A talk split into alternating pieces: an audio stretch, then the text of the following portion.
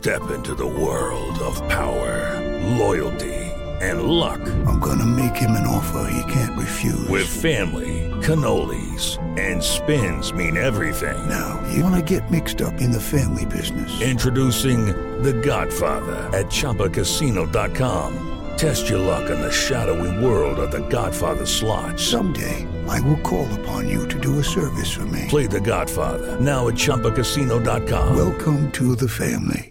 No purchase necessary. VGW Group. Void where prohibited by law. 18 plus. Terms and conditions apply. Siete en punto. Panorama informativo 88.9. Información que sirve. Yo soy Alejandro Villalbazo. Twitter y TikTok. Arroba Villalbazo 13. Es miércoles 10 de mayo, Iñaki Manero. Y así empezamos el panorama en esta hora, el panorama nacional. El primer tribunal colegiado de apelación del tercer circuito ordenó la liberación del narcotraficante Héctor Luis El Güero Palma por lo que en las próximas horas podría salir del penal de máxima seguridad del altiplano. En tanto, dos personas resultaron lesionadas luego de que una camioneta de la Comisión Federal de Electricidad fue embestida por un tren en Ecatepec, Estado de México. Y un tribunal colegiado otorgó un amparo a Moisés Mansur Cisneiros, principal prestanombres y operador de la red del ex gobernador de Veracruz, Javier Duarte. Esta madrugada se registraron una serie de sismos al suroeste de Ahome, en Sinaloa, y al norte de La Paz, Baja California Sur, con magnitudes entre 4.6 y 5.2 desde la medianoche y hasta cerca de las 4 de la mañana, por lo que autoridades de protección civil ya realizan la evaluación preliminar de la región.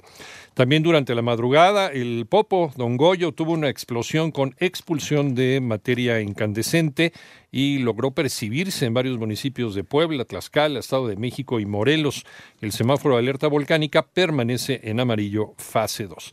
El presidente de México tuvo una llamada ayer con el presidente de los Estados Unidos, Joe Biden. ¿De qué platicaron, Memo Jiville?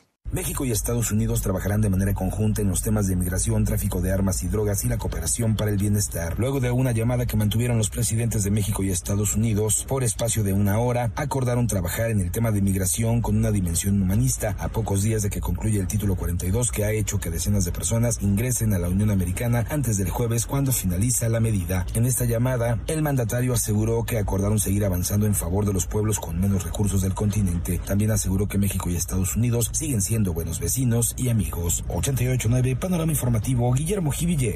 ¿Cuál es la postura del gobierno de Ciudad de México ante el fin de la emergencia por COVID? Joana Flores. Aunque el COVID es una enfermedad que no ha terminado, la jefa de gobierno Claudia Sheinbaum también dio por concluida la emergencia sanitaria por la pandemia en la Ciudad de México. Lo que se acaba es la emergencia. Eso no quiere decir que uno no pueda enfermarse de COVID. Uno puede seguirse enfermando de COVID, pero ya no es un problema de saturación de hospitales, de incremento de mortalidad. En la ciudad el Consejo de Salud emitirá los lineamientos sobre el uso de cubrebocas en espacios cerrados y el transporte público. En escuelas será la SEP la encargada de determinar su uso. Quienes se enfermen podrán recibir atención médica en la red hospitalaria y los casos graves se atenderán en el Hospital Ajusco Medio. Para 88.9 Noticias, Joana Flores. El presidente de los Estados Unidos en el panorama internacional, Joe Biden, prevé una situación caótica por un tiempo en la frontera con México, pues mañana expira el llamado título 42. El título 42 es la norma que permite expulsar de inmediato a la mayoría de los migrantes. En tanto,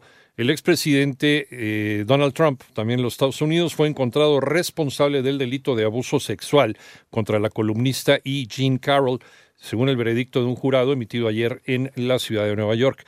Y mm, el Congreso de Ecuador resolvió someter a juicio político al presidente del país, Guillermo Lazo, por presunta corrupción. Este sería su segundo intento por destituirlo en menos de un año.